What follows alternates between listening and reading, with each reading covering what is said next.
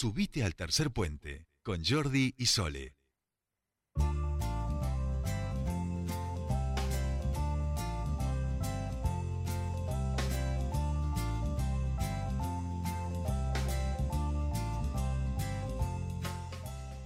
Continuamos con más tercer puente y bueno, les decíamos, si ustedes pensaban que eh, habíamos terminado de elegir en este año, hablando de elecciones o de lo electoral, no se olviden que nos quedan las generales para elegir a nuestros diputados nacionales que tienen que ir al Congreso. Pasaron las primarias simultáneas y obligatorias en todo el país y ahora en el 14 de noviembre se van a disputar las generales para eh, poder eh, elegir a nuestros diputados nacionales. Nosotros ahora en estos momentos estamos en comunicación con alguien que está pidiendo que se realice debate público de candidatos y hablamos del candidato a diputado nacional por el Frente de Izquierda de los Trabajadores, Raúl Godoy.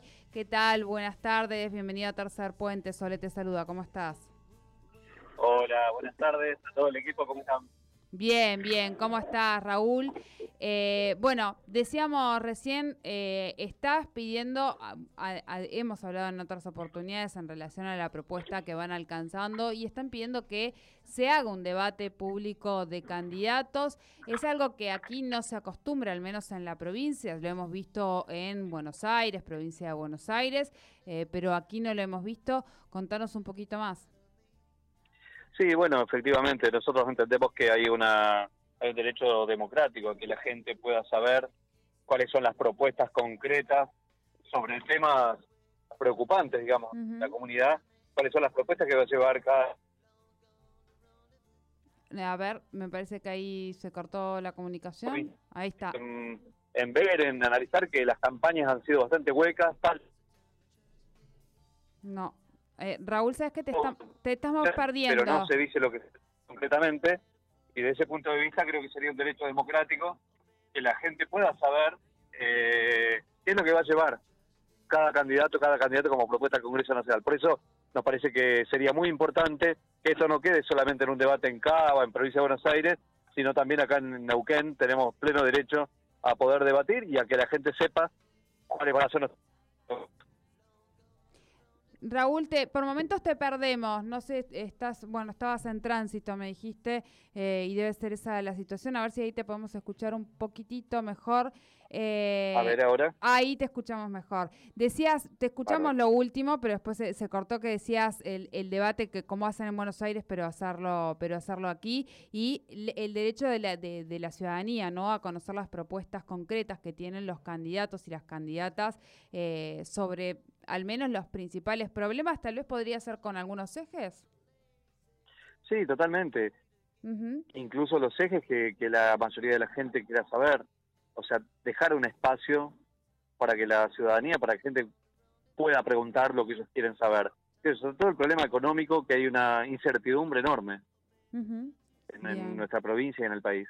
Bien. El tema de la precariedad laboral, la reforma laboral que están poniendo en la agenda, el problema ambiental pueblos originarios, ahora con toda esta estigmatización, estigmatización que hay sobre el pueblo mapuche. Tendríamos que pronunciarnos claramente y categóricamente desde acá para saber qué, vamos a llevar al Congreso de la Nación. Tal vez que, puedan explicar, sería interesante, y en esto te, te, lo dejo como también una consulta en la mesa, Raúl, eh, tal, vez sería interesante escuchar más allá de la, propuesta concreta de decir, bueno, propuesta concreta no, de la frase que diga, bueno, vamos a eliminar la pobreza bueno, y que los candidatos puedan explicar cómo van a hacer eso, porque ya hemos escuchado durante décadas el mismo discurso y aquí estamos, ¿no? Claro, dame, una, dame una pista. Claro, eh, eh, por ahí serviría este. en realidad para, para argumentos, ¿no? Digo, o sea, para poder argumentar cómo pretenden eh, eliminar la pobreza, digo, en, en cuanto a anuncio, ¿no? más allá de esa frase hecha. Totalmente, porque vos, eh, si uno escucha, qué sé yo, la mejor provincia, vamos por el sí, sí a esto, sí a lo otro, sí a lo otro, y si vos pensás que tenemos un país atado al Fondo Monetario Internacional, y ahora el embajador norteamericano que acaba de llegar dice que la Argentina es como un, un colectivo que tiene descifradas las ruedas. que vienen ellos a, a poner orden, que tienen que venir a poner orden para y ya sabemos cuál es el orden de Estados Unidos. Primero ellos, después ellos y tercero ellos. Entonces, desde ese punto de vista tenemos un sometimiento económico muy grave al que hay que dar respuesta. Nosotros hemos planteado muchas oportunidades la necesidad de hacer un desconocimiento soberano de la de esta deuda que es este impagable, que es ilegal, fraudulenta, que hasta el ministro de Economía dice que es le estamos pagando la campaña Macri la otra vez. Entonces, ¿por qué la estamos pagando? Un, es un buen debate decir, y bueno, y ante eso... Ahí te perdimos otra vez, Raúl. Te perdimos otra vez, ¿eh? A ver. A, ver, ahora. Ahí está. Decías que, que hasta el ministro decía que era ilegal, ¿no es cierto? Hasta ahí te... Claro, pero dicen eso y después la, y pagan hasta el último centavo.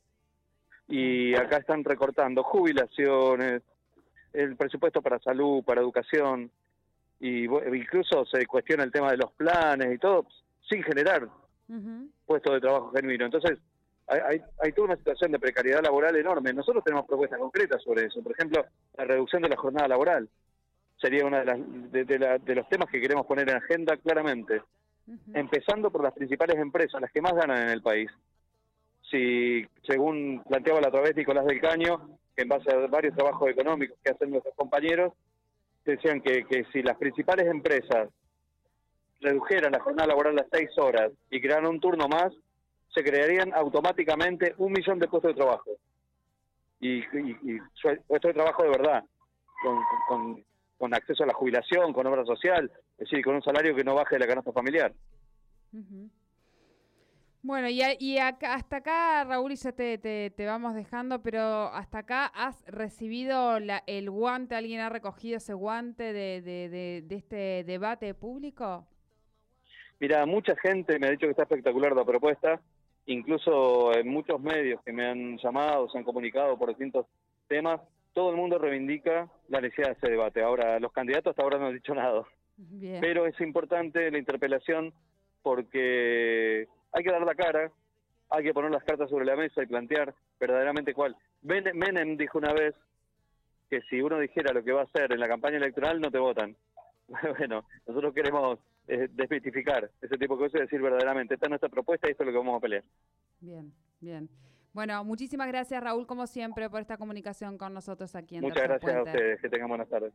Igualmente para vos. Hablábamos con Raúl Godoy, candidato a diputado nacional por el Frente de Izquierda y los Trabajadores, eh, y está proponiendo que se eh, realice un debate público igualitario y televisado con los candidatos y candidatas a ocupar una banca en el Congreso Nacional. Hasta ahora, por la hora al menos, nadie ha recogido el guante.